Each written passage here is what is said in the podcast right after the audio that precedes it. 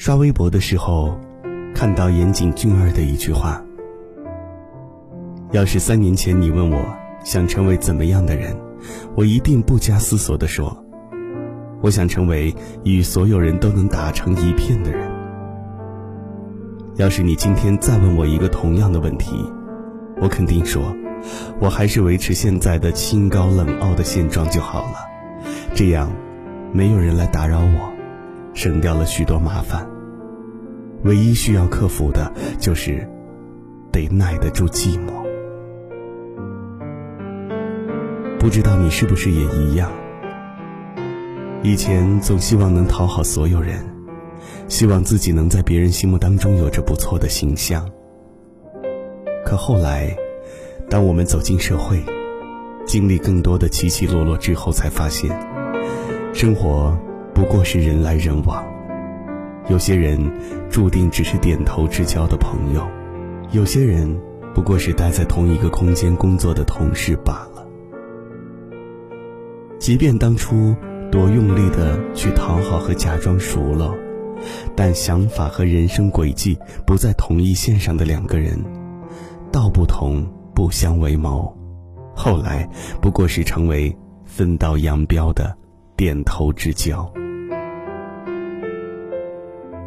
晚上跟好朋友朵朵聊起了关于社交的话题，她讲了毕业后的这几年来，在人际关系上，她也经历过许多的起起落落。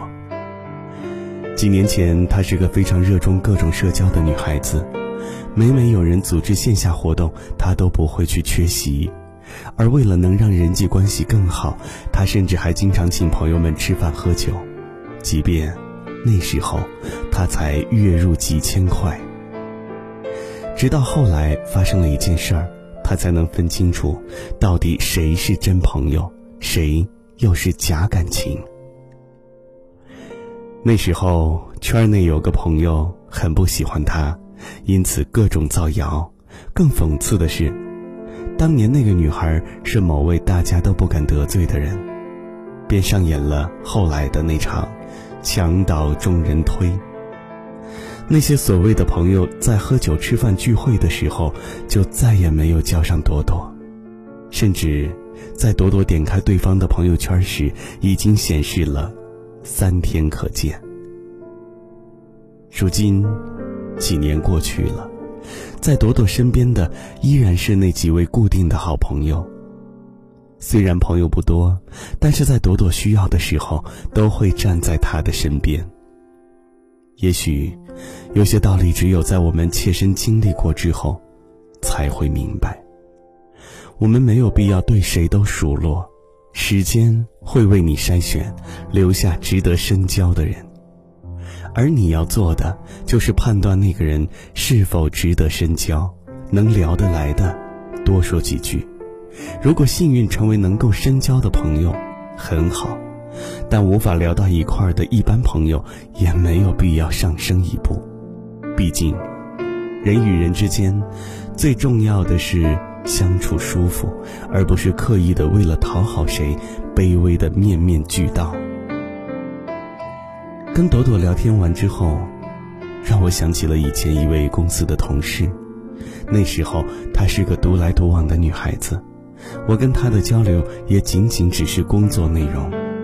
后来，我也离职。两年后，有缘因为工作再次相遇。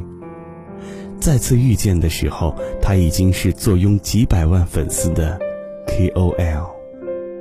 我们在回忆当年的相处当中，我形容她是个高冷的女孩，许多同事都不太敢主动找她聊天可是，她却笑了笑，说：“哪有谁是天性冷漠的？”只不过那时候的我觉得，同事就是工作上的合伙人，在工作期间没有太多必要的私人交谈。更何况那会儿我是真的忙，白天忙工作，晚上却要想选题，然后拍照写文章，精力都用在事业上，哪有精力去处理人际关系呀？但更暖心的是。在他身边早就有了认识十多年，并且长期经营关系的三五知己，还有一位感情稳定的恋人。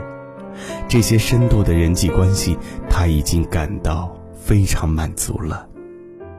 就这样，他用所谓讨好别人长期的沉淀和积累，如今，他才慢慢的积攒出属于自己的事业。